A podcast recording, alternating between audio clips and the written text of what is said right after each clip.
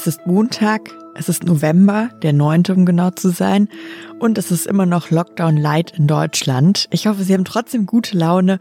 Um den Lockdown Light geht es heute auch hier im Was jetzt Podcast, nämlich darum, wie es Unternehmen in diesen Zeiten geht. Und wir sprechen natürlich nochmal über die USA. Dort steht jetzt fest, dass Joe Biden Präsident geworden ist. Ich bin Susanne Hangard und jetzt kommen erstmal die Nachrichten wird die Europäische Union Strafzölle auf US-Waren verhängen im Volumen von 4 Milliarden Dollar. Darüber entscheiden heute die EU-Handelsminister in einer Videokonferenz. Neben der Diskussion um die Strafzölle wollen die Ministerinnen und Minister außerdem über ein mögliches Investitionsabkommen mit China beraten. Darüber wird bereits seit mehr als sechs Jahren verhandelt. Das Abkommen soll vor allem den Zugang europäischer Firmen zum chinesischen Markt verbessern. Die Bemühungen um Frieden in Libyen kommen voran. Die beiden Konfliktparteien im libyschen Bürgerkrieg wollen heute in Tunesien unter Vermittlung der Vereinten Nationen erneut Gespräche aufnehmen. Zuvor hatten sich die Konfliktparteien bereits auf einen neuen Waffenstillstand geeinigt. Ziel der Gespräche ist die Bildung einer neuen Einheitsregierung, in deren Folge dann möglichst bald Präsidenten- und Parlamentswahlen stattfinden sollen. Alle internationalen Bemühungen, den Konflikt in Libyen beizulegen, blieben bisher erfolglos. Der Redaktionsschluss für diesen Podcast ist 5 Uhr.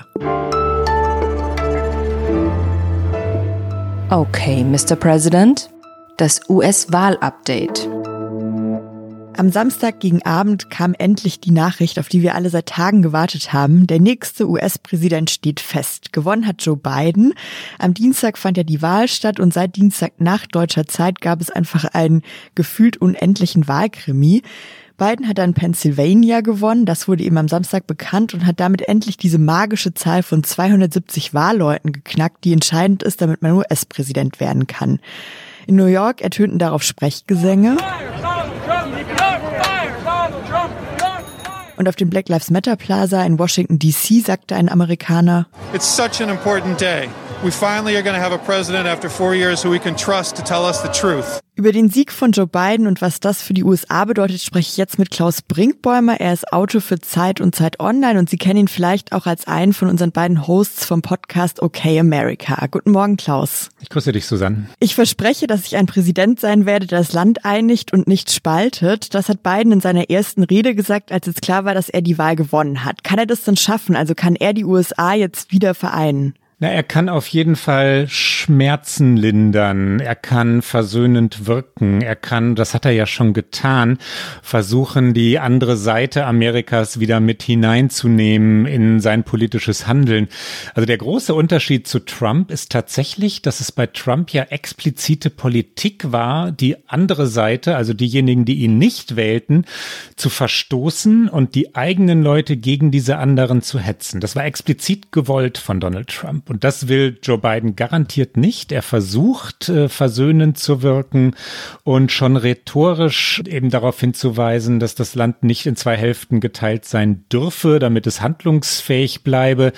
Und dann kommt man aber natürlich irgendwann in die Niederungen der realen Politik und da geht es um Verteilung von Geld, da geht es um Prioritäten und da wird es schwierig. Also Bidens Anhänger, die Anhänger der Demokraten erwarten eine richtig offensive Klimapolitik was ist mit den Stahlarbeitern und den ganzen Arbeitern, die von ja, Energieförderung abhängen? Da wird es logischerweise diffizil. Also ich glaube, er wirkt mildernd und das Land zu heilen, dafür braucht es mehr als eine Person. Jetzt hast du gerade schon angesprochen, es mangelt ja nicht wirklich an Erwartungen an ihn. Was kann er denn jetzt überhaupt schnell verändern, wenn er dann ab Januar Präsident ist? Er kann natürlich mit sogenannten Executive Orders, also Anordnungen, schnell regieren. Gehen wir mal davon aus, dass der Senat republikanisch bleibt. Danach sieht es im Moment aus. Es wird zwei Nachwahlen geben und das ist entscheidend dafür, wer am Ende die Mehrheit hat. Wahrscheinlich ist, dass die Republikaner die Mehrheit im Senat haben. Das macht das Regieren schwerer. Das heißt, er hat die gegnerische Partei im Senat und der Senat hat die Budgethoheit. Ja? Das macht es schwer. Das macht es komplex und diffizil für beiden. Er kann versuchen, und das wird er tun, das hat er angekündigt, sofort mit einer Corona-Taskforce die Covid-19-Politik zu verändern, eine nationale Strategie zu entwickeln, das Land hinter dieser Strategie zu versammeln. Und das wird natürlich darauf hinauslaufen, dass er versucht, so Dinge wie Abstand halten, Masken tragen, zu nationalem Standard zu machen. Das ist es bisher nicht. Die eine Hälfte des Landes macht das, die andere Hälfte des Landes glaubt, das sei ja etwas für Feiglinge, also für die Demokraten. Die Republikaner machen das nicht, weil sie glauben, das sei für ja die Elite. Ja, die Elite trägt Masken und die Demokraten tragen Masken, aber wir harten Männer, wir Republikaner, wir nicht.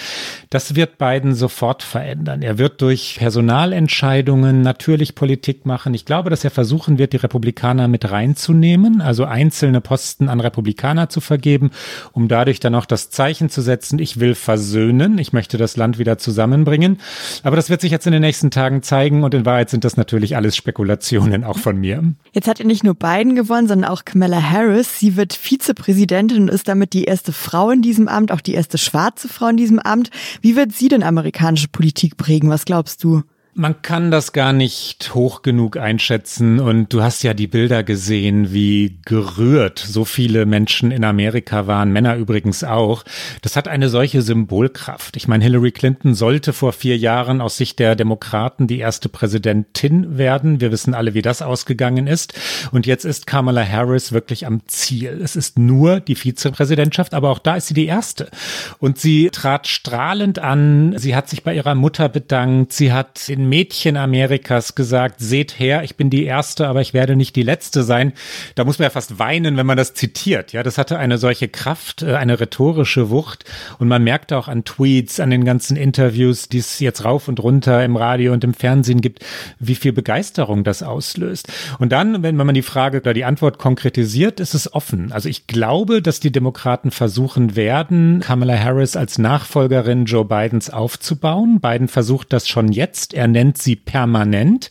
Ich glaube nicht, dass das während der ersten Amtszeit geschieht, aber dass Kamala Harris nach vier Jahren oder vielleicht nach acht Jahren, aber jedenfalls nach Biden die Kandidatin werden soll, das ist ganz sicher der Plan der Demokraten. Und wenn das aufginge, wäre es sehr schlaue Strategie. Vielen Dank, Klaus, für die Einschätzung. Das war jetzt natürlich ein schneller Ritt durch ein so großes weltpolitisches Ereignis. Am Sonntag ist auch eine Sonderfolge von eurem Podcast Okay America erschienen.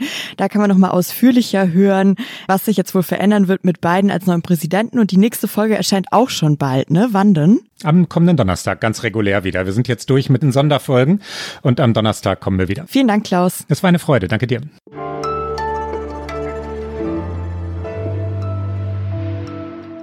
Und sonst so? Auch eine gute Nachricht habe ich heute noch für Sie. Auf Papua-Neuguinea haben WissenschaftlerInnen neue Bananensorten entdeckt und gleich acht Stück davon.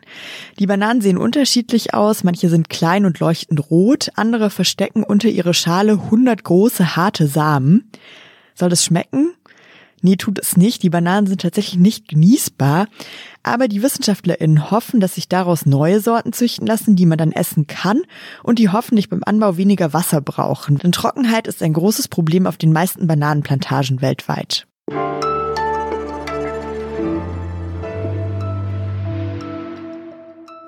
Seit einer Woche ist Deutschland wieder im Lockdown, im Lockdown Light.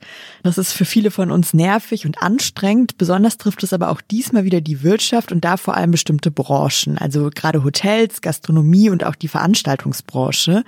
Wie geht es den Unternehmen? Das haben Lorenzo Barrio, Karin Finkenzeller und Tilman Steffen für Zeit Online jetzt recherchiert und Tilman Steffen ist jetzt auch am Telefon. Er ist Redakteur im Ressort Politik, Wirtschaft und Gesellschaft. Hallo Tilman. Hallo Susanne. Tillmann, ihr habt verschiedene UnternehmerInnen gesprochen. Vielleicht kannst du erstmal berichten, wie geht's denen? Wie war da die Stimmung? Ja, also alle eins ein bisschen ein sorgenvoller Blick in die Zukunft. Es gibt so ein bisschen Ärger darüber, dass man jetzt im November eben schon wieder zumachen muss, wo doch der Sommer gezeigt hat, dass man unter bestimmten Voraussetzungen durchaus den Betrieb aufrechterhalten kann. Wer von uns mal in der Kneipe oder im Kino war, hat es ja gesehen ne, mit den ganzen Hygienekonzepten wurde weitergemacht und das ging auch. Und das fragen sich jetzt eben viele, warum müssen wir jetzt schon wieder schließen? Insgesamt differenziert sich so ein bisschen das Bild, je nachdem, wen man fragt ein Familienunternehmen zum Beispiel, was seine Kosten sehr stark senken kann, das sieht das ein bisschen lockerer jetzt im November als zum Beispiel eben der Chef eines großen Hotelkonzerns, der tausende Mitarbeiter in Kurzarbeit schicken musste. Jetzt ist ja das Besondere an diesem Lockdown Light, den wir jetzt haben, dass aber Schulen und Kirchen zum Beispiel offen bleiben dürfen. Hattet ihr denn das Gefühl, dafür haben die Unternehmer in Verständnis, dass sie zum Beispiel ihre Veranstaltungen absagen müssen oder ihre Fitnessstudios schließen müssen, aber die Schüler ganz normal in die Schule gehen und man auch immer noch zum Gottesdienst kann? Ja, das ist natürlich ein Diskussionsthema, dass die Schulen offen bleiben müssen, glaube ich, da zweifelt keiner wirklich dran, weil wenn man die schließt, das zieht Folgen nach sich, dann müssen Eltern zu Hause bleiben, die dann wiederum als Beschäftigte in ihren Unternehmen ausfallen. Dass man die Kirchen offen gelassen hat, das wurde ja so ein bisschen verfassungsrechtlich begründet und fällt vielleicht auch, wenn man es mal bei Lichte betrachtet, bei fünf Sonntagen jetzt von je einer Stunde Gottesdienst nicht so stark ins Gewicht insgesamt. Aber dass jetzt eben die Kultur, die Restaurants, auch die Fitnessstudios schließen müssen, das wird doch sehr, sehr, sehr, sehr kritisch gesehen. Jetzt hat die Bundesregierung ja wieder zusätzliche Hilfen angekündigt. Zehn Milliarden Euro sollen der Wirtschaft jetzt durch diesen Lockdown Light helfen.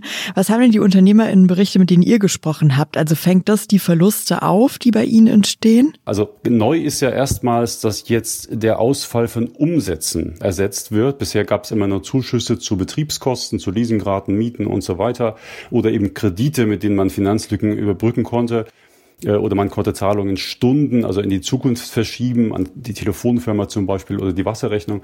Jetzt werden im November richtig Umsätze ersetzt. Der Staat tritt da quasi als Kunde auf im Restaurant. Aber viele bezweifeln so ein bisschen, dass sie wirklich die Kriterien dafür erfüllen. Ne? Also Betriebsgröße hängt da möglicherweise damit zusammen. Dann werden andere Förderungen gegengerechnet. Wer also Leute in Kurzarbeit geschickt hat, der wird nicht 75 Prozent kriegen, sondern deutlich weniger. Das steht jetzt schon fest.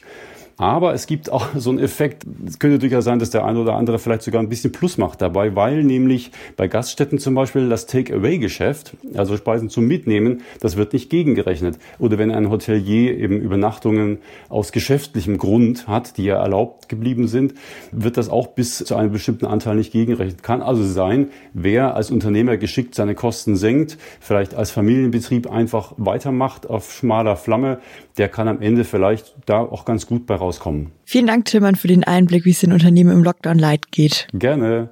Das war es mit Was jetzt für heute. Sie können uns heute ab 17 Uhr wieder hören, dann gibt's das Update. Ich bin Susanne Hangard, wünsche Ihnen einen guten Start in diese Woche und natürlich können Sie uns gerne eine E-Mail schicken an wasjetzt.zeit.de.